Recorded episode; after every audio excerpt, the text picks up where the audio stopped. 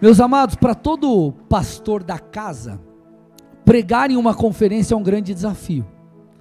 Principalmente para uma pessoa como eu, que me conhece, sabe que eu gosto de construir coisas. Então, cada série aqui nessa igreja é sete, oito, nove, dez mensagens, umas menos, outras ainda mais. Então, sempre gosto de construir algo, de colocarmos tijolinho após tijolinho, e aí eu me deparo com um evento onde eu tenho que pregar uma vez, o principal evento do ano, e eu preciso comunicar algo para a igreja. Então, como pastor da casa, por que, que eu estou te falando isso? Eu peço que você avalie e entenda que de tantas coisas que eu poderia dizer, eu falarei uma que vai ser fundamental. Por que, que eu estou te dizendo? Por que, que eu estou te dizendo isso? Porque o meu papel na conferência é trazer direção. Quantos pregadores, muitos pregadores viram aqui, você vai, cara, você vai ver curas, milagres. O Espírito Santo vai descer com poder, profecia, profecias serão liberadas, nós seremos mudados e Deus vai usar cada um com os seus dons. E vai ser algo lindo e maravilhoso. Agora, eu preciso que você preste muita atenção entenda esse princípio, porque a minha função aqui hoje é uma função de estabelecer um fundamento. Então, talvez essa pregação seja um pouco diferente das demais, eu vou muito para a linha do ensino, mas hoje eu vim aqui na condição de encorajador. Eu vim na condição de encorajador aqui, eu vim jogar combustível aí na sua fé, para que você saia daqui crendo em tudo que Deus tem falado. Então, o tema dessa mensagem é tomando posse da terra prometida. O tema dessa mensagem é tomando posse da terra prometida, e nós vamos estudar aqui parte da história de Josué, uh, ali o início da tomada da terra prometida, e nós vamos extrair quatro lições importantes. Então você vai ouvir o pastor André no modo antigo de pregar, ponto 1, um, ponto 2, ponto 3 e ponto 4. Quem é das antigas sabe o que eu estou dizendo. Então nós vamos lá, vamos entender aquilo que Deus tem para nós, mas antes de nós avaliarmos cada um desses pontos, eu preciso primeiro responder a duas perguntas aqui. A primeira é: quem foi Josué? Então Josué ele nasceu no período da escravidão ali egípcia, ele foi treinado por Moisés e tornou-se o seu sucessor. Contudo, antes de ele tomar o lugar de Moisés, Josué serviu como auxiliar desse grande homem de Deus desde a sua juventude. Josué também, ele foi um dos doze espias, ele comandou o exército do povo de Deus e ele se destacou demais como um líder militar. É só você estudar ali o livro de Josué, você vai perceber quantas conquistas tiveram ali, a começar pela terra de Jericó. Então o povo entrou em Jericó, tomou Jericó, enfim, a coisa a partir daí se deu, e Josué também foi aquele que organizou a divisão das terras de Canaã entre as doze tribos. Eu preciso introduzir isso para você entender onde nós vamos chegar. E a segunda pergunta que nós precisamos responder antes de entrarmos nas quatro lições para que possamos tomar posse da terra prometida é: em que fase nós estamos como igreja? Em que fase nós estamos como igreja? Nós, é, para a gente entender isso, a gente precisa voltar, pelo menos os sedentos do ano passado e passar pelo aniversário desse ano. Na verdade, no aniversário desse ano, uma ministração marcou muito a minha vida, foi a ministração do pastor Roberto, lá do Bola de Maringá, e ele mencionou justamente Josué. E ele falou que nós estávamos atravessando o Jordão.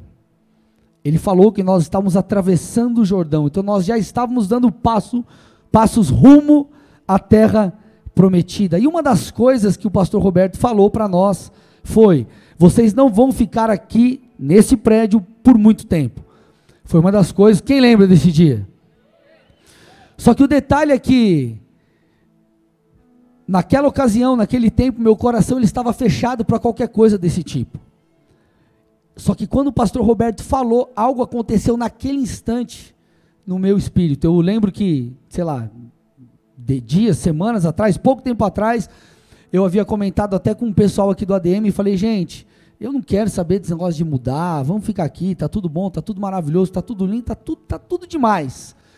Só que naquele dia, quando ele disse aquelas palavras, elas foram muito similares a uma palavra que eu tinha recebido do pastor Diogo, quando nós Saímos do Rio Verde e mudamos para cá. Inclusive, até o posicionamento no púlpito era parecido, que eu lembro como se fosse hoje.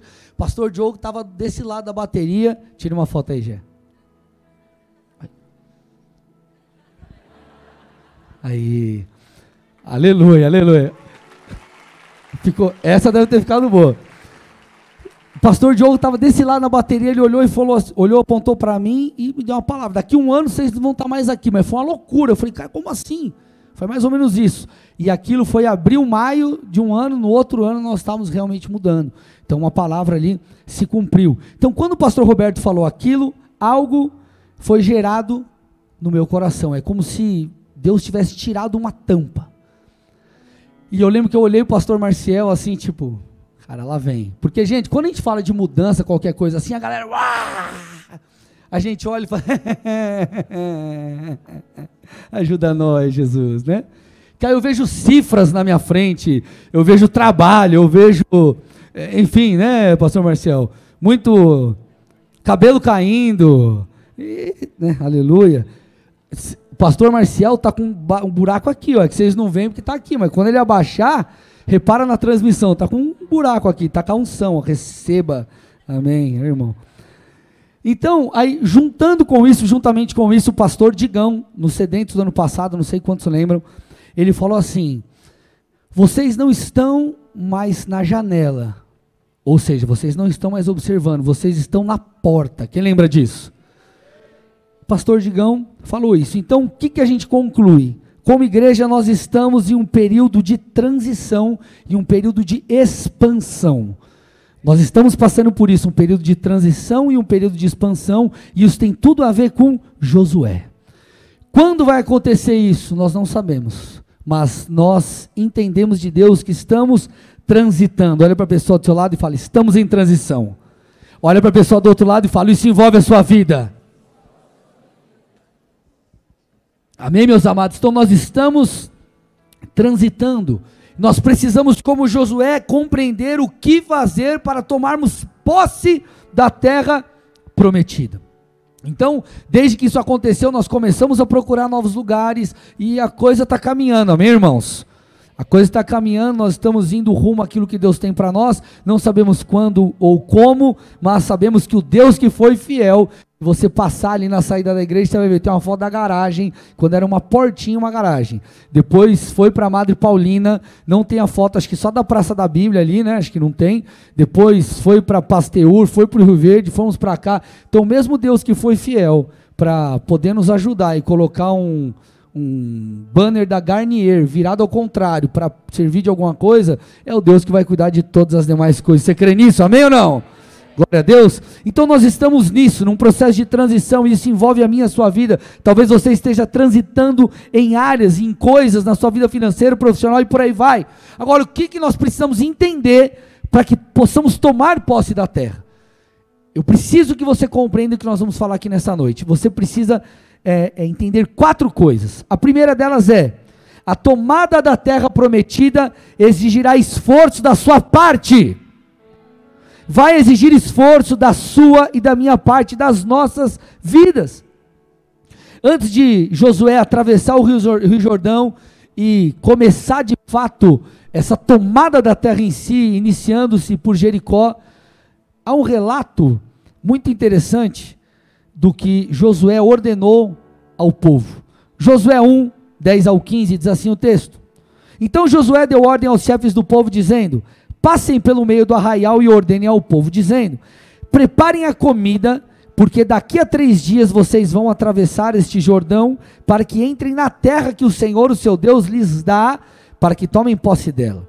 Josué falou aos Rubenitas, aos Gaditas e à meia tribo de Manassés, dizendo: Lembre-se do que Moisés, servo do Senhor, ordenou a vocês, dizendo: O Senhor, seu Deus, está dando descanso a vocês e lhes dará essa terra que as mulheres de vocês, as crianças e o gado fiquem na terra que Moisés lhes deu, deste lado do Jordão. Mas vocês, todos os valentes, passarão armados na frente de seus irmãos e os ajudarão, até que o Senhor conceda descanso aos irmãos de vocês, como deu, deu, como deu descanso a vocês, e eles também tomem posse da terra que o Senhor, o Deus de vocês, lhes dá.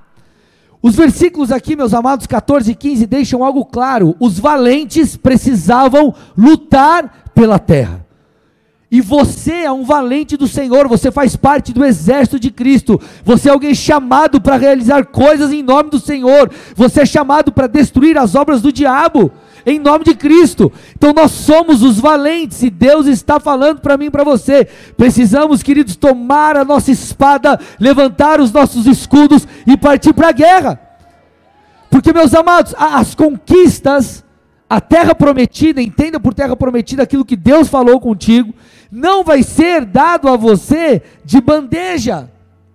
Você tem que se levantar e fazer a sua parte. Se você ficar sentado, se você ficar desanimado, se você, enfim, você não vai alcançar aquilo que Deus prometeu. Se nós queremos no comissionamento de Deus para nós nessa cidade, quem tem que se levantar, quem tem que estar disponível, somos eu e você. Às vezes nós é, é, ficamos tão presos em circunstâncias, sendo que nós esquecemos que Deus nos deu um comissionamento e disse: Vai, eu estarei contigo. Ele não disse que seria fácil, mas ele prometeu que estaria conosco. E isso é suficiente. Se você crê nas promessas de Deus, talvez para a sua vida profissional, para a sua carreira, para os seus negócios, você precisa se esforçar, a coisa não vai acontecer simplesmente porque Deus disse. Se você quer a vontade de Deus se cumprir na sua família, você vai ter que ir atrás, você vai ter que correr atrás. Pastor, meu casamento está uma desgraça. Ei, meu irmão, se levanta e faça alguma coisa. Mateus 11, 12. Desde os dias de João Batista até agora, o reino dos céus sofre violência e os que usam de força se apoderam dele. Esse texto é um texto que existem diversas é, é, é, é interpretações. Mas uma que para mim faz muito sentido, tendo uma macrovisão bíblica, entendendo a Bíblia como um todo, é que o Senhor está dizendo que nós precisamos ser incansáveis no estabelecimento do reino de Deus, e nós precisamos usar de armas espirituais para que as promessas se cumpram. Se você ficar sentado de braços cruzados, nada vai acontecer. Vocês estão aqui ou não, gente? O detalhe é que alguns acreditam que, por algo ser do Senhor, não vai sofrer resistência. Ah, não, Deus me prometeu, então vai ser aquela coisa, ó, marolinha. Aí quando você para e avalia, você fala, meu, mas eu estou no meio de uma tempestade. Só que você não pode se esquecer que quem está no teu barco é Jesus. Então se você clamar, ele vai se levantar e vai ordenar que a tempestade cesse. Amém? E se você tiver que passar por ela, você vai passar e tudo vai ficar bem, o Senhor vai cuidar de você. Agora, nós temos que nos levantar. Paulo, sabe o que ele enfrentou por amor à causa de Cristo? Olha lá, 2 Coríntios 11, 23 a 28. São ministros de Cristo? Falando como se estivesse fora de mim, afirmo que sou ainda mais. Em prisões, muito mais em açoites sem medida, em perigos de morte, muitas vezes. Cinco vezes recebi dos judeus 40 açoites menos um. Três vezes fui açoitado com varas, uma vez apedrejado, três vezes naufraguei, fiquei uma noite e um dia boiando em alto mar, em viagens muitas vezes, em perigos de rios, em perigos de assaltantes, em perigos entre patrícios, em perigos entre gentios, em perigos na cidade, no deserto, no mar, entre falsos irmãos, em trabalhos, fadigas, muitas, em vigílias muitas vezes, em fome, sede, jejuns muitas vezes, em frio e nudez além das coisas exteriores, ainda pesa sobre mim diariamente a preocupação com todas as igrejas. O Paulo que passou por isso, no final disse: Eu combati o bom combate, eu completei a carreira, mas eu guardei a fé. E quanta gente, meu irmão, não está passando nem 10% do que Paulo passou e está abandonando o barco. O mesmo Espírito que estava em Paulo, o mesmo Deus que respalda Paulo, é o nosso Deus. Então você tem que se levantar, meu irmão, e independente daquilo que você está enfrentando, você precisa levantar a sua espada, o seu escudo e permanecer. Queridos, Paulo enfrentou tudo isso e você e eu e nós. O que nós estamos dispostos a enfrentar pela visão de Deus em nossas vidas? O que você está disposto a enfrentar pela realização ou cumprimento da promessa de Deus na sua vida? Ah, pastor, eu quero ser muito usado, tá? Você quer orar como os caras que são usados oram? Você quer jejuar como eles jejuam? Você quer pagar o preço? Não, então você não vai viver, provavelmente. Não na medida que você poderia. Existe um preço. Para você tomar posse da terra prometida, você vai ter que fazer a sua parte.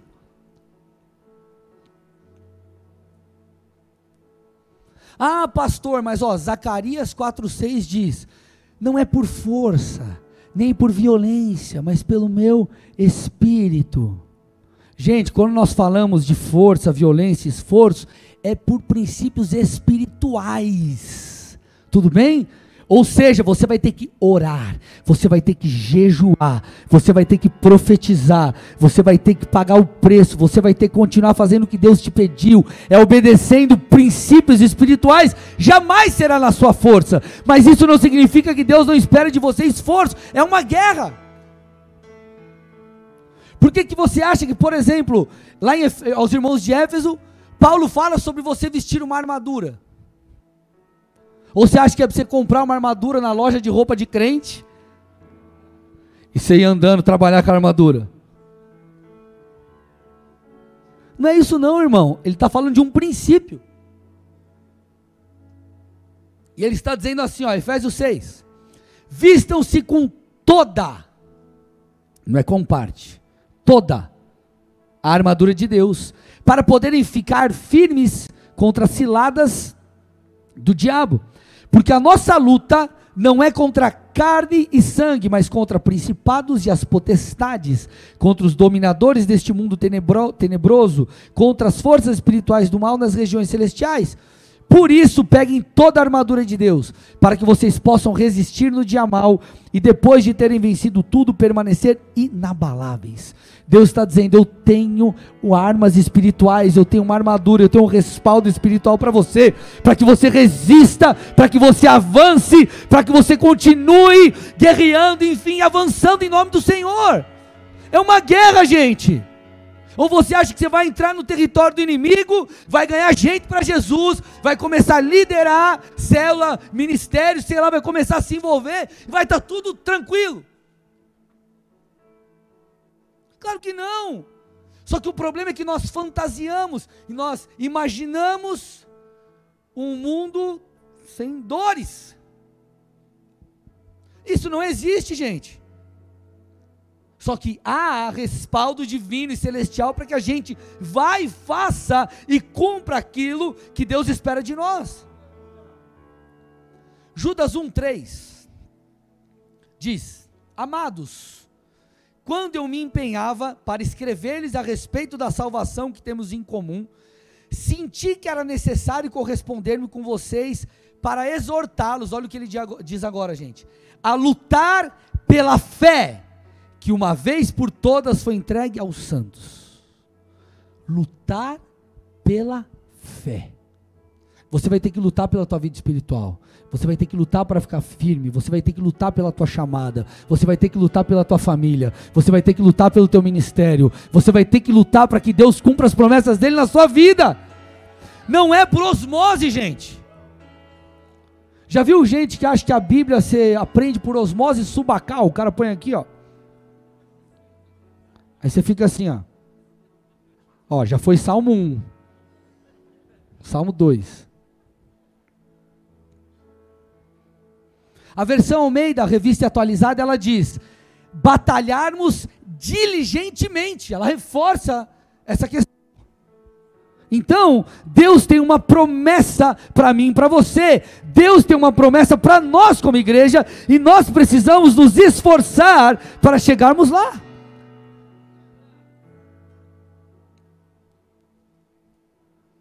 Lucas relata o seguinte: sobre o apóstolo Paulo. Põe para mim Atos 14, 21 e 22. E tendo anunciado o evangelho naquela cidade e feito muitos discípulos, Paulo e Barnabé voltaram para Listra, Icônio e Antioquia, fortalecendo o ânimo dos discípulos, exortando-os a permanecerem firmes na fé e mostrando que através de muitas tribulações nos importa entrar no reino de Deus. Então ele está dizendo assim: ei gente, vamos lá, vamos lá, vamos para cima. Eu quero fortalecer vocês, o Senhor é contigo. E ele fortalecia, ele exortava, mas falava: gente, eu sei, vai ter treta, vai ter problema, vai ser difícil, vai ter levante, mas é assim que funciona. Você precisa entender isso.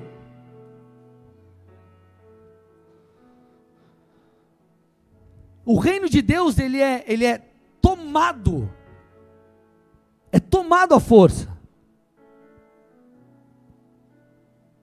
Como que, por exemplo, uma igreja alcança pessoas para Cristo?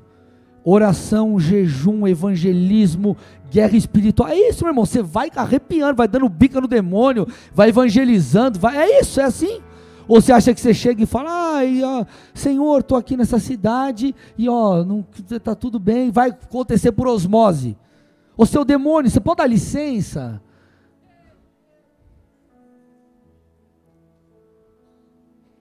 Vocês estão aqui ou não, gente? Então, quando você percebe a história de Josué, você verá que ele é um ou ele foi um conquistador. E esse exigiu dele esforço. Dá uma passada de olho só no livro de Josué assim, ó. Não precisa nem ler ele inteiro. Dá uma passada assim, pega os subtítulos ali da tua Bíblia, você vai ver o que, quantas batalhas ele teve que enfrentar. O escritor de Hebreus, gente, ele diz, ele diz coisas interessantíssimas. Hebreus 10, 35 a 39. Primeiro ele nos encoraja, portanto, não percam a confiança de vocês, porque ela tem grande recompensa. A primeira coisa que ele está dizendo, não perca a confiança, há recompensa para aqueles que perseveram, há recompensa para aqueles que se mantêm firmados, perseverantes na vontade de Deus. E ele continua dizendo: vocês precisam perseverar, para que, havendo feito a vontade de Deus, alcancem a promessa. Olha o que ele está falando, gente. A promessa ela vem depois. Depois do que? Põe o texto aí para mim, ó perseverar e ter feito a vontade de Deus. Então ele está falando, você tem que fazer, continuar fazendo, manter-se fazendo, e continua, e vai, meu filho, e não para, e continua, e vamos lá, continua profetizando, trabalhando, declarando, se santificando, acreditando, não deu, tenta de novo, e vai, embora, vamos embora, até que você alcance a promessa. É isso que o Senhor está dizendo. Isso é para Jesus, gente, vamos lá, tem que ser direito. E aí o texto continua porque ainda dentro de pouco tempo, aquele que vem virá e não irá demorar, mas o meu justo viverá pela fé. Aí ele diz: E se retroceder, dele a minha alma não se agrada. Talvez você diga assim: ai pastor, mas Deus não vai me amar. Não, Deus vai te amar, Ele te ama independente das suas escolhas. Mas se a gente retrocede, nós não agradamos Deus. Imagina lá, teu filho, você ama ele independente do que ele, do que ele fizer. Você não ama teu filho? Agora, ele pode te agradar ou te desagradar. Isso é bíblico, gente. Então o Senhor está dizendo: se você retroceder, eu vou continuar te amando, mas eu não vou me agradar da tua postura. Eu não vou me agradar da sua, da sua postura. Há provisão para que aqueles que retrocederam possam voltar. Amém, meus amados? Há provisão, há respaldo, há um trono da graça à nossa disposição. Só que ele traz uma afirmação depois que tem que ser a minha a tua. Ele diz assim: Nós, porém, não somos dos que retrocedem para a perdição, mas somos da fé para, para a preservação da alma. Então você não pode fazer parte do grupo daqueles que vão retroceder. Pastor, eu retrocedi, volta! Volta hoje, se posiciona hoje.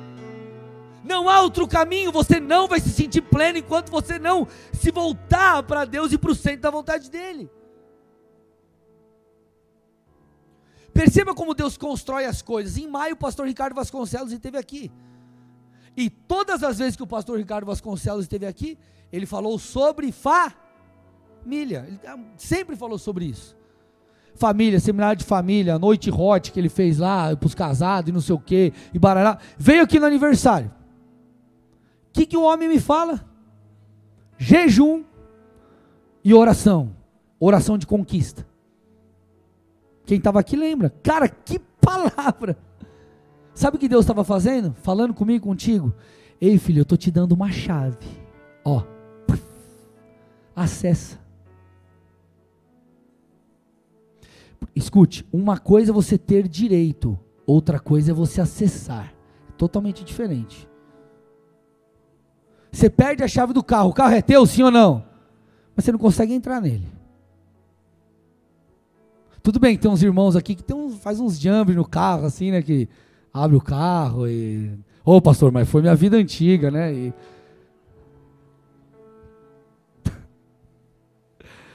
Quem é sabe o que eu estou falando.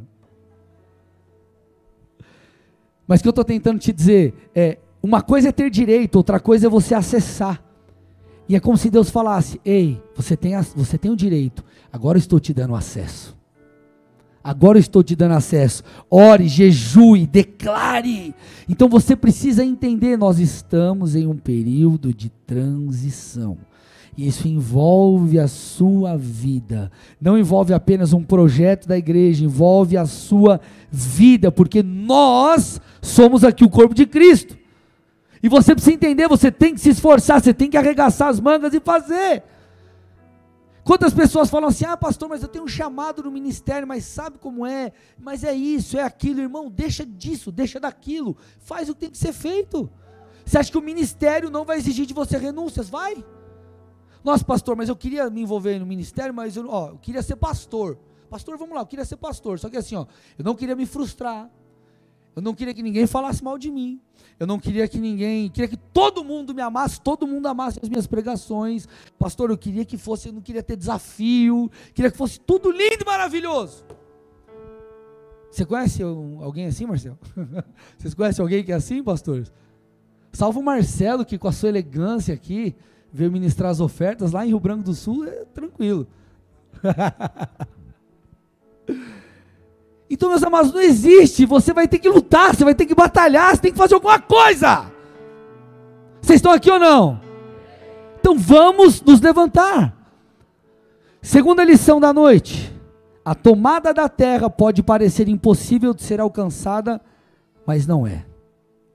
Vamos estudar isso aqui. Então, povo, Deus deu essa direção, vocês vão ter que se levantar. Eles se levantam, atravessam o Rio Jordão. Então tem ali algumas orientações, algumas coisas, eles atravessam o Rio Jordão e chegam ali diante de Jericó. Só que a Bíblia traz um relato muito interessante de Josué, Josué 6:1.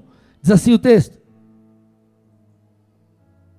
Ora, Jericó estava rigorosamente fechada por causa dos filhos de Israel.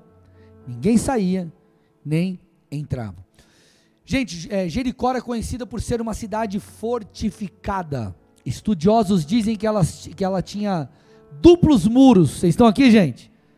Então, a, o primeiro muro, o muro exterior, tinha uma espessura de 1,80m mais ou menos, e o segundo de 3,6 metros. Sem falar que Jericó ficava situada numa colina, o que dificultava o acesso, a tomada, e eles também estavam numa condição, é, é, é, é numa melhor condição, porque eles estavam olhando de cima. E o texto também está dizendo que Jericó estava o quê? Fechada. Ninguém saía nem ninguém entrava. Isso dificultava muito mais a missão do povo de Deus. Isso se parece, talvez, com coisas que você está vivendo na sua vida. Puxa, pastor, ó, no meu negócio a coisa está assim, parece que eu estou diante de Jericó. Puxa, pastor, ó, no meu ministério, ou pastor, na minha célula, ou pastor, na minha família, na minha casa, nas minhas finanças, eu estou diante de Jericó, pastor. É um muro, não é nem duplo, é um muro triplo. E eu não estou né, nem numa subida, é naquela coisa que você fala, misericórdia. Essa é a minha situação. Então, o texto é, frisa isso. Porém, veja o que o versículo 2 diz. Então, o Senhor diz a Josué. Então o texto está dizendo: Jericó está rigorosamente fechada, enfim, ninguém entra, ninguém sai. Ah, que dificuldade! Aí o texto diz: Então,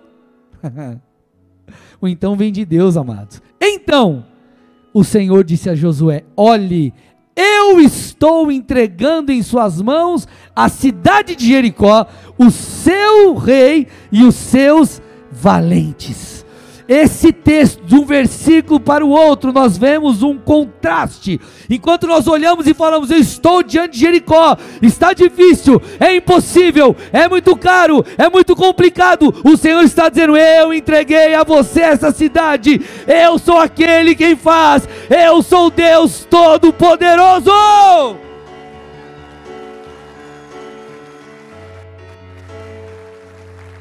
Sempre tem um então. Sempre tem um então. O Senhor está dizendo: sou eu. Eu que estou fazendo. Eu, a tua luta é a minha luta. Eu vou à sua frente. Então, quem vai entregar a terra prometida a você é Deus. Ele que vai entregar. Ah, pastor, mas se ele vai entregar, eu tenho que me esforçar? Sim. Porque nós somos, a Bíblia chama de cooperadores de Deus. Nós precisamos fazer a nossa parte. Então, meus amados, por mais improvável que a coisa seja, Deus fará, porque Ele pode. Escute, Deus pode. Muitas pessoas talvez prometeram coisas a você, mas nenhuma, nenhuma delas ou poucas, ou poucas, é, poder, poderiam fazer algo. Mas Deus pode. Mas Deus pode. E é totalmente diferente. Por isso você pode colocar a sua esperança nele. Porque ele pode. Porque ele pode. Ah, eu tenho uma condição de enfermidade, os médicos não podem curar. Ah, Deus pode. Ele pode. Ele pode. Ele pode. Jeremias 1:12. O Senhor me disse: Você viu bem, porque eu estou vigiando, uma outra versão diz velando, para que a minha palavra se cumpra. O original hebraico dessa palavra fala sobre estar acordado, fala sobre estar alerta, manter-se em vigília. Então é como se o Senhor dissesse: Ei, eu mantenho, eu fico acordado e eu não paro de trabalhar enquanto a promessa não se cumprir na sua vida. Enquanto você deposita a sua fé, enquanto você descansa, enquanto você espera e coopera comigo fazer a minha parte, eu faço o impossível. Eu faço o impossível. O texto está dizendo, ei, ele é aquele que fica acordado. Por isso que Isaías 64, 4 diz: porque desde a antiguidade não se ouviu, nem com os ouvidos se percebeu, nem com os olhos se viu Deus além de ti, que trabalha, que trabalha, que trabalha por aquele que nele espera. Meus amados, entenda uma coisa: Deus é fiel, Ele não está fiel. Você pode estar se relacionando com alguém, relacionamento amoroso, um relacionamento, às vezes uma sociedade, enfim, amigos, amizades, e essa pessoa ela pode estar fiel, mas ela não necessariamente é em sua essência fiel. Entendo com o contexto que eu estou tentando te dizer. Deus ele é fiel, e se ele é fiel, ele não pode fazer nada que seja diferente da fidelidade. Logo, Deus não pode ser infiel com você. Se ele não pode ser infiel porque ele é fiel, ele vai cumprir o que ele prometeu. Porque fala sobre o caráter de Deus. Deus é. Olha para o irmão do seu lado e fala: Deus é. Deus é fiel. Sabe o que ele é também? Imutável. Salmo 102, 25 e 26. No princípio firmaste os fundamentos da terra, e os céus são obras das tuas mãos. Eles perecerão, mas tu permanecerás. Envelhecerão como vestimentas, como roupa tu os trocarás e serão jogados fora, mas tu permaneces o mesmo e os teus dias jamais terão fim. Olha o que ele está dizendo, amado: que um dia os céus perecerão Sabemos que viveremos em novo céu, nova terra, enfim. Mas ele está dizendo: Deus jamais mudará. Ele sempre foi, sempre será o mesmo, porque ele é, ele não está. Ele é, ele não está. Você tem, sei lá, 20, 30, 50, 60 anos de vida, por exemplo. Quanta coisa você já não aperfeiçoou, não mudou, fez errado, melhorou, se arrependeu. Nesse período curto de vida, se comparado a um Deus que é eterno. Só que desde a eternidade, Deus é o mesmo. e se o Deus que é imutável desde sempre falou, ele vai cumprir. Pastor, mas eu tenho que fazer a minha parte. Deus te dá graça, Deus te dá sabedoria, você tem a palavra, você tem a unção do Espírito, você tem o Espírito de Deus que habita em você. Deus é imutável. Salmos 33, 11: O plano do Senhor dura para sempre, os intentos do seu coração por todas as gerações. Números 23, 19: Deus não é homem para que minta, nem filho de homem para que mude de ideia. Será que, tendo ele prometido, não fará, ou tendo falado, não o cumprirá? Então Deus, ele é fiel, ele é capaz de cumprir. E para a gente não ficar muito no abstrato, eu preciso que você se conecte comigo, a gente viaja, viaja bem longe aqui agora para você entender um pouco da grandeza e do poder de Deus. Vocês estão aqui? Vamos lá, fica comigo agora. Salmos 19, 1 diz: Os céus proclamam ou declaram a glória de Deus, o firmamento proclama a obra das suas mãos. Gente, esse texto aqui ele nos dá uma dica. Ele nos dá uma dica. Esse texto ele nos orienta ele está afirmando que os céus declaram a glória, ou a grandeza, ou o tamanho, ou quem Deus é. Os céus falam sobre isso. E eu vou tentar mostrar para vocês um pouco da extensão do universo para você entender o tamanho do nosso Deus. Fica aqui comigo, presta atenção, é muito legal isso aqui. Gente, a Lua, ela está a praticamente 385 mil quilômetros da Terra. Se você fosse para a Lua de avião, você demoraria cerca de 19 dias de viagem a fio para chegar lá. Então, Lua, 19 dias de avião, tudo bem? Beleza? Já o Sol, ó, então a Lua, 385 mil quilômetros. O Sol está a cerca de 1 bilhão 496 milhões 370 mil quilômetros da terra. Isso demoraria para você chegar lá de jato 21 anos sem escala. Vocês estão aqui? Quem tem menos de 21 anos? Você não teria nem chegado lá ainda. Viveu tudo que você viveu. Se você falasse assim, mas pastor, eu quero dirigir até o sol. Meu negócio é ir de carro, pastor. Você demoraria aproximadamente 200 anos sem parar para ir no banheiro, nem abastecer. Lua, tudo bem? 19, como que eu falei aqui? 19 dias. Sol, 21 anos de ato.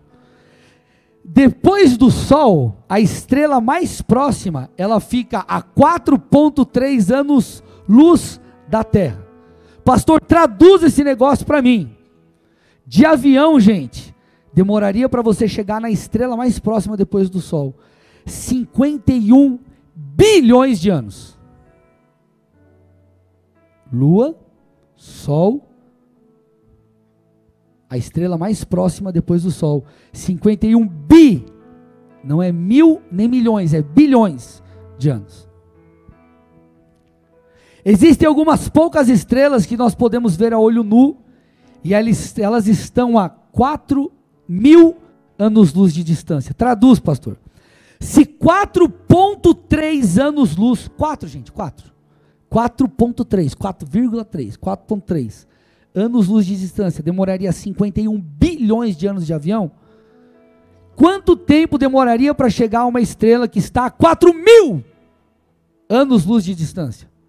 Não é 4.3, não é 4. É 4 mil. Não dá nem para fazer a conta. Estoura a calculadora. Não existe o um número, eu acho. existe, mas escreveu um telão inteiro assim, ó. Nós estamos falando apenas de algumas estrelas que estão na nossa galáxia, Via Láctea. Sabe o que é uma galáxia? Um conglomerado de bilhões de estrelas. Bilhões. A galáxia mais próxima da nossa é Andrômeda, que ela está a cerca de 2,31 milhões de anos-luz. Vamos lá. Eu falei que 4,3, 4 anos-luz demoraria 51 bilhões de anos de avião para chegar. 4. Imagina uma galáxia que está a 2,31 milhões de distância. Pode um pouco mais aqui ou não? Pode ou não? O Guinness Book registrou em 94 a descoberta de um grupo de galáxias que está a 650 milhões de anos-luz de distância.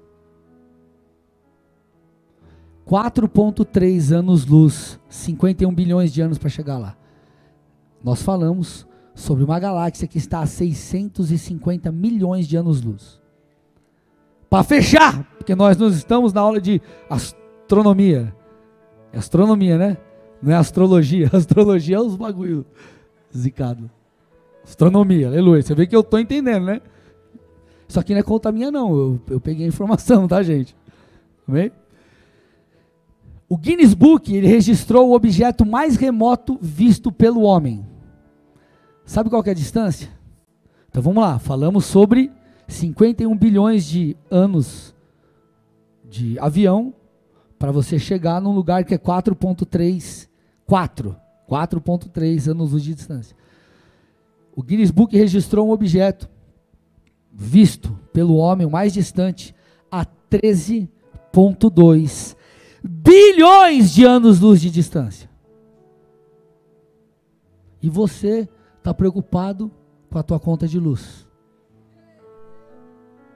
E você está com medo de que Deus vai cumprir o que Ele prometeu. Está preocupado com uma obra de 10, 50, 100 mil, 500 mil, um milhão. E você está preocupado como que você vai fazer para fazer tal coisa que Deus disse que faria. Gente, quando nós olhamos isso, a gente passa vergonha. Cara, um Deus, e isso nós estamos falando de algo que o homem conseguiu enxergar. Nós não estamos falando do limite do universo. O que, que eu estou tentando te dizer? O Deus que criou todas essas coisas pode, Ele pode, Ele pode, Ele pode realizar aquilo que Ele prometeu na sua vida.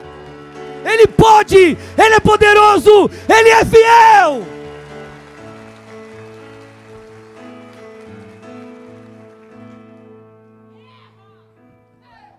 Ei, terra! Sabe o que Isaías diz? Isaías 40, 12. Agora é para fechar. Dá para acabar a pregação aqui, se quiser. Quem na concha de sua mão mediu as águas e tomou a medida dos céus a palmos. É lógico que ele está falando, fazendo uma alegoria. Não está falando que Deus, pela tua mão, deixa eu medir o universo aqui. Igual a gente que na igreja vai medir um negócio. Ah, como tem a sala? Um, dois, três metros. É a nossa equipe de gestão, de estrutura. Olha o que ele está falando. O Deus que tomou a medida dos céus a palmos. Talvez tenha até sido isso. Quem recolheu o pó da terra na terça parte de uma vasilha e pesou os montes e as colinas numa balança? Quem guiou o Espírito do Senhor? Ou como seu conselheiro ensinou? Com quem ele se aconselhou para que lhe desse compreensão? Quem lhe ensinou a vereda da justiça? Ou quem lhe ensinou o caminho da sabedoria? E quem lhe mostrou o caminho do entendimento? Eis que as nações são consideradas por ele como um pingo que cai de um balde e como um grão de pó na balança. Eis que ele carrega as ilhas como se fossem pó fino e nós negligenciamos o Espírito de, de, Deus em nós, que nos orienta, que nos dá sabedoria, que nos guia. Ei, meu irmão, você acha que Ele não é fiel para cumprir? O Senhor disse a Jeremias, Jeremias 32, 27: Eis que eu sou o Senhor, o Deus de toda a humanidade. Será que existe algo demasiadamente difícil para mim? Quando Deus vai falar com Jó, ele fala, ei, Jó, tipo assim, você está pensando, você está falando com quem? Por isso que a incredulidade desagrada a Deus, enquanto a fé o honra. E quando nós olhamos isso, ter fé não é difícil.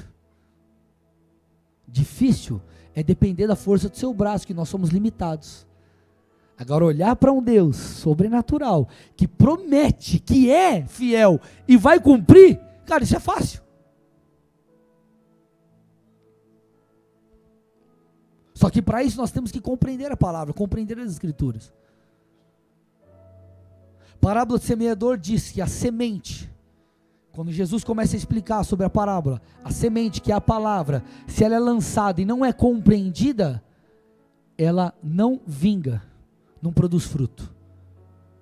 Eu falei no domingo, por que, que você acha que é um grande levante para que as pessoas entendam a Bíblia? Por que, que é um grande levante? As pessoas às vezes não, ah, puxa, eu não quero saber de ensino, não quero saber de estudar. Tem que estudar a Bíblia, porque se você entender, você vai ter fé. Se você não entender, se você viver de uma maneira leviana, a semente que for lançada ela vai ser roubada, não vai vingar. Então o que o Senhor espera de nós? Ele espera obediência, ele espera confiança, ele espera fé. E Ele espera que enquanto a promessa não se cumpre, eu e você possamos cooperar com Ele, porque Ele está trabalhando em nós, mudando a minha e a sua vida.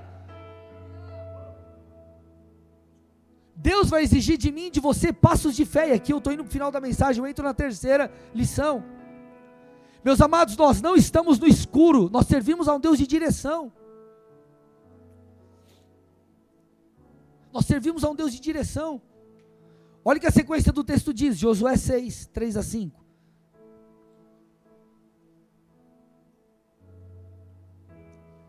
Vocês, todos os homens de guerra, então ele está dando uma orientação. Eu, ele falou, ó, Josué, a cidade é fortificada, é difícil, mas eu vou fazer. Ah, Senhor, mas o que, que eu faço? Como que eu coopero? Qual é o meu papel? Agora eu vou te falar o que você faz. Você, todos os homens de guerra, devem rodear a, devem rodear a cidade, marchando ao redor dela uma vez. Façam isso durante seis dias. Sete sacerdotes levarão sete trombetas de chifre de carneiro adiante da arca. No sétimo dia, rodeiem a cidade sete vezes, e os sacerdotes tocarão as trombetas. Quando eles tocarem longamente a trombeta de chifre de carneiro, e vocês ouvirem o som dela, todo o povo gritará bem alto. A muralha da cidade cairá, e o povo subirá nela, cada qual em frente de si. Então, quantas vezes, meus amados, nós nos sentimos assim, cara, é, é, sem saber o que fazer? Deixa eu te dar uma, deixa eu te dar uma palavra aqui de encorajamento. Deus sempre tem uma direção para nos dar. Talvez não seja a direção que você espera. Talvez Deus não vai dar todos os detalhes para você. Mas alguma coisa ele vai te falar. E escute, isso é suficiente. Ah, Deus, mas eu vou rodear em volta da cidade. Ah, Deus, mas vai cair, vai cair para onde a muralha? Para frente ou para trás? Mas Deus, se eu estiver perto e cair em cima de mim, Deus, mas e se tiver um cara assim em cima da muralha e quando ele vê que estiver caindo ele pula tipo ninja, cai na frente e me mata? Mas Deus, e se eu tropeçar e bater a cabeça no pedaço da muralha que caiu? Tem gente que é assim. Mas Deus, eu quero saber, Deus, já que a direção vem de ti, Deus, me fala tudo. Me fala tudo. Deus não vai te falar tudo, mas Ele vai falar o que você precisa ouvir. Ele vai dar a direção que você precisa. Por quê? Porque você terá que ter fé. O chamado de Moisés reflete muito bem essa verdade. A Bíblia conta, Moisés pastoreava o rebanho do seu sogro Jetro. E ele estava lá em Horebe pastoreando o rebanho. Deus faz com que uma sarça, um arbusto seco comece a pegar fogo, aquilo não se consome, chama a atenção dele. Então ele vai, enfim, e vê o que está acontecendo, e ali Deus começa a falar com ele. E começa uma grande conversa, uma longa conversa, em Êxodo 3, em Êxodo 4, entre Deus e Moisés. Até que então Moisés, ele aceita a missão de retornar ao Egito, apesar de Deus ali, é, é, meio que, apesar de Deus tê-lo, ter convencido ele, você vai ver, há um embate ali, Moisés rejeita um pouco, e Deus enfim convence Moisés. Mas o interessante é que naquela conversa, se você parar e avaliar as do 3 e as do 4, não tem como eu ler aqui, que é, são muitos versículos, mas você pode fazer isso em casa, você vai ver Deus trazendo respostas e direção. Então, enquanto você caminha Deus vai te dar direção. É só você parar para avaliar, só você parar para avaliar. Quantos passos de fé você já não deu e Deus lá na frente fez com que a coisa acontecesse? Só que você tem que acreditar no que Deus está te falando. Talvez não vai falar, Deus não vai falar a etapa 1, 2, 3, 4, 5, mas vai falar um. E você tem que dar o passo na 1. Depois ele vai falar dois, tem que dar o passo na dois. Ah, mas Deus, como que a gente vai fazer para tomar? É muita terra, é muito povo. Como que a gente vai ganhar desse povo? Irmão, olha para o irmão lado e fala: respira. Olha para o outro irmão e fala: uma coisa de cada vez. Deus vai dar a direção no momento oportuno. Deus deu a direção para Moisés do tabernáculo. Deus deu a direção para a construção da arca de Noé. Deus deu a direção para o comissionamento da igreja. Deus enviou o Espírito Santo para habitar em você, o Paracletos, o ajudador, o auxiliador, para que você pudesse receber as direções necessárias. Entenda, essas direções são suficientes. Algumas vezes você vai ter que como que tateando as coisas e tá tudo bem, é desse jeito, porque Deus quer que você acredite. Entenda, amado, em meio aos desafios, Deus tem a oportunidade de operar um milagre. Ele tem a oportunidade de fazer grandes coisas. Ele espera que você acredite. Essas manifestações, os milagres de Deus, é, é fortalecem a sua fé, a nossa fé. Então não espere na tomada da sua terra prometida que todas as lacunas sejam preenchidas por Deus. Você tem que se agarrar naquilo que ele tem falado, e você terá, como eu já disse, repito, de dar passos de fé. Quando nós mudamos para cá, nós tínhamos uma palavra e uma estratégia. E o resto foi acontecendo. Foi acontecendo. Nós tivemos que nos lançar e Deus fez. Então deixa eu te encorajar, meu irmão. Se você está no tempo de Deus, se é um momento, creia e se jogue. Creia e se jogue. Você tem que se lançar. Você tem que fazer o que tem que ser feito. Não estou falando que você tem que ser inconsequente. Agora, se Deus falou para você fazer algo que é desafiador, dê o passo de fé. Porque quando nós damos o passo de fé, Deus revela o seu poder. Então nós estamos num tempo profético, um tempo onde Deus tem gerado coisas em nós. E nós temos tentado entender os próximos passos, e assim será contigo. Talvez você esteja vivendo isso. Então, conforme Deus for te dando o aval, vai, filho. Ah, mas como que é? Eu só sei isso. Vai, vai, é isso aí mesmo. Vai que você vai chegar lá. Tá tudo certo. Segue a rota aí, filho. Quando você está lá no carro com o GPS, o GPS aparece, mostra se o, o sinal está vermelho, se tem um boi passando na estrada, se vai ter um cara louco. Deus, mas eu vou pegar a estrada. E se aparecer um cara meio doido e capotar o carro e bater no meu? Irmão, não tem como você saber. Você tem que olhar o GPS e seguir a rota. É isso que você tem que fazer. Então para de querer saber tudo. Você tem que saber o essencial. O resto é por fé. O resto é por fé. Amém? Quarta e última, mas não menos importante lição. Aqui está grande parte do mistério do cumprimento das promessas. Josué 6, versículo 6. Então Josué, filho de Num, chamou os sacerdotes e disse: levem a arca da aliança.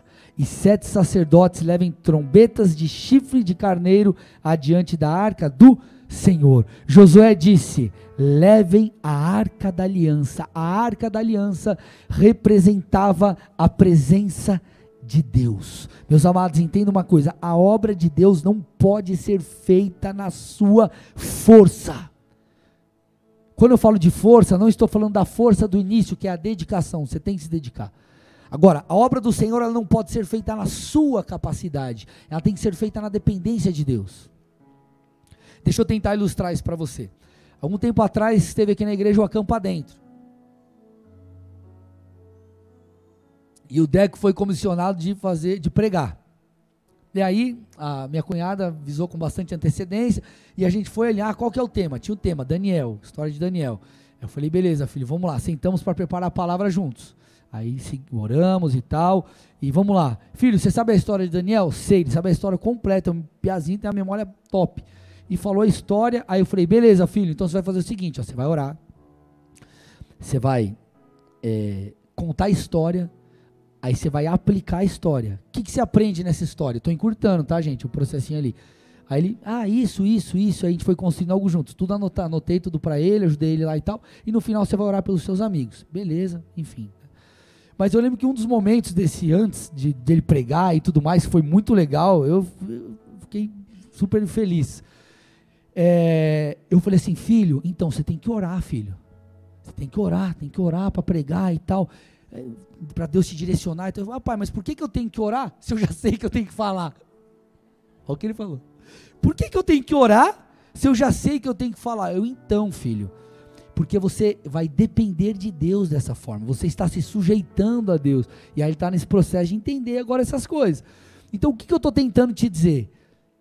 Nós dependemos de Deus, nós precisamos depender de Deus. A arca a presença, a glória, a unção, a graça, os dons precisam estar sobre nós, precisa ir adiante de nós, senão não vai dar certo. O aspecto sobrenatural, meu irmão, ele é chave para que você chegue lá. O Luciano Subirá falou aqui sobre graça. Nós, a Bíblia é clara, nós devemos crescer na graça. Nós devemos crescer em unção. Nós temos que crescer em fé. Por que, que o Senhor repreendeu pessoas com pouca fé? Porque elas deveriam ter uma fé maior. Logo, a fé, ela cresce. Então nós temos que crescer a cada estação, nós dependemos de uma unção, nós dependemos de algo do Senhor. Então Josué está dizendo: Ei, eu tenho a direção, ei, eu sei quem Deus é, mas a arca precisa ir à frente a presença precisa ir à frente. Deus tem que ir à frente. Eu preciso da unção de Deus. Uma coisa terrível são as pessoas que acreditam que, por saberem, pastores, por exemplo, pregar, não precisam da unção de Deus. Ah, não, eu já sei pregar. Eu já sei preparar a palavra. E essa é a pior desgraça que pode acontecer com o ministro. Então não é o que você sabe, é quem vai à sua frente. Escute, não é o que você sabe, é o que você carrega. É quem você carrega. Aí o cara pode vir aqui tocar, fazer um som animal. Aí vem outro cara que faz tudo mais ou menos, mas faz assim, ó. Trim.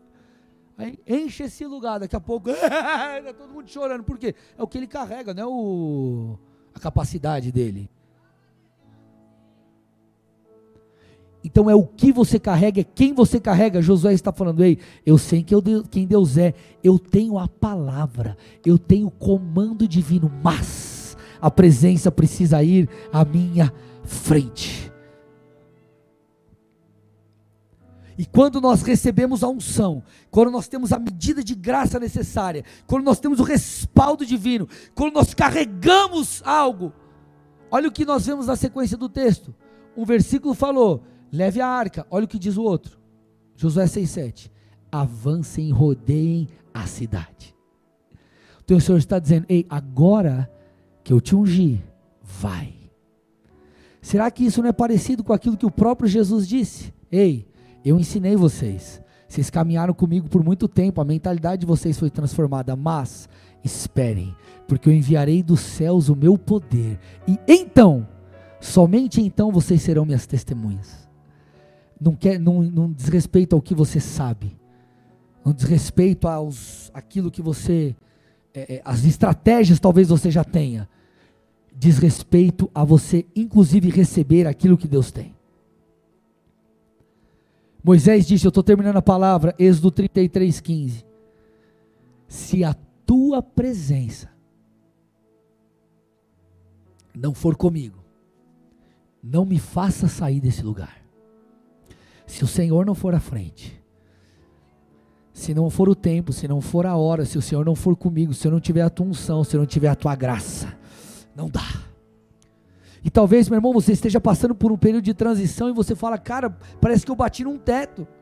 Já tive fase do meu ministério que eu falei, parece que eu bati num teto. Então eu comecei a buscar Deus. E Deus me mostrou, faça isso. Talvez você esteja nesse momento. Será que você não precisa de uma nova medida do poder de Deus, de um acréscimo de graça, de um acréscimo de unção, Porque talvez é isso que te falta, é o afiar ali do machado. Josué foi um grande conquistador, sim ou não, meus amados? Olha o quem, olha, a, perceba as atitudes de Josué. Êxodo 33, 9. Quando Moisés entrava na tenda, descia a coluna de nuvem e punha-se à porta da tenda. E o Senhor falava com Moisés. Opa, deixa eu voltar aqui. Quando Moisés entrava na tenda, descia a coluna de nuvem e punha-se à porta da tenda. E o Senhor falava com Moisés. Todo o povo via a coluna de nuvem que se, detinha, que se detinha à porta da tenda. Todo o povo se levantava e cada um à sua porta uh, adorava o Senhor. O Senhor falava com Moisés face a face, como quem fala com seu amigo. Depois Moisés voltava para o arraial. Porém, o moço Josué, seu auxiliar, filho de Num, não se afastava da tenda. A tenda onde nós vimos aqui a manifestação de Deus. Josué não aprendeu apenas com Moisés a ser um ótimo líder. Ele aprendeu a se tornar um adorador e fazer uso de princípios espirituais. Será que isso não influenciou Josué e toda a sua chamada? Você sabia que Josué subiu com Moisés ao Monte Sinai quando ele foi receber os dez mandamentos? O conquistador estava lá. Que mais, pastor? Deuteronômio 34, 9. Josué, filho de Num, estava cheio do espírito de sabedoria porque Moisés havia imposto as mãos sobre ele. Aí o texto continua: Assim os filhos de Israel lhe deram ouvidos e fizeram como o Senhor havia ordenado a Moisés. Será que Josué, o conquistador, tinha apenas aprendido a liderar? Será que Josué, o conquistador, apenas tinha direção de Deus do que fazer? Será que Josué, o conquistador, apenas conhecia o poder de Deus porque ele viu o seu antecessor se mover de forma milagrosa e coisas maravilhosas, não apenas ali, mas dentre toda a história do povo de Deus que ele já ouvia, ele já tinha ouvido falar? Não. Josué não se afastava da tenda. Josué subiu ao monte e Josué foi ungido. Ei, meus amados, entenda uma coisa. Eu vim aqui nessa noite como encorajador e para te dar uma palavra profética. Eu sou o pai dessa casa, me escute. Me escute, me escute. Estamos passando por um período de transição. E nós precisamos estar atentos àquilo que o Espírito de Deus espera de nós. O Senhor nos chama a caminhar por fé e não por aquilo que nós vemos. Só que isso envolve nós entendermos quem Deus é mas isso também envolve buscarmos as direções específicas e recebermos aquilo que Deus tem, porque não é no seu e no meu poder. O fruto é do Espírito. Os dons são dados pelo Espírito. É o Senhor quem vai e quem precisa ir à sua frente. Eu não sei se Deus está falando com alguém aqui essa noite, mas eu espero ver uma igreja cheia de sedentos, pessoas que desejam receber aquilo que Deus tem. Meus amados, nós não estamos fazendo um evento. Não é um evento nós estamos aqui numa santa convocação para receber algo de Deus. Nós queremos receber algo de Deus para que Ele possa cumprir tudo aquilo que Ele prometeu. Nós precisamos caminhar rumo à terra prometida, mas para tal nós precisamos da unção. Fica de pé no seu lugar, vem aqui, louvor, vamos adorar. Vamos adorar, vamos adorar, vamos adorar, vamos adorar. Oh meu Deus! Eu te peço, abra, abra os olhos dos meus irmãos e das minhas irmãs nessa noite, para que eles tenham a revelação e o entendimento de quem tu és, Pai, do teu poder, da tua grandeza, meu Deus, que eles venham caminhar por fé, que eles entendam que as direções que o Senhor tem dado e outras que o Senhor dará serão suficientes. Ah, Pai, porque quando nós caminhamos dando passo conforme aquilo que o Senhor tem falado, o Senhor vai abrindo o mar, as coisas vão acontecendo. Então eu te peço, renova-nos nessa noite. Eu peço, faça grandes coisas nessa noite. Vem com a tua unção para esse novo tempo. Nós levantamos as nossas espadas, erguemos os nossos escudos e vamos para a batalha, não em nosso nome, não debaixo daquilo que nós achamos melhor, nem da nossa maneira de fazer, mas nós vamos, Pai, avançando de joelhos, clamando ao Senhor. Então o Espírito Santo começa a invadir esse lugar, começa a invadir esse lugar, vem renovar aqueles que estão fracos, abatidos, vem fortalecer os meus irmãos, vem fortalecê-los para a batalha. Oh meu Deus e meu Pai, invade esse lugar, invade esse lugar, invade esse lugar.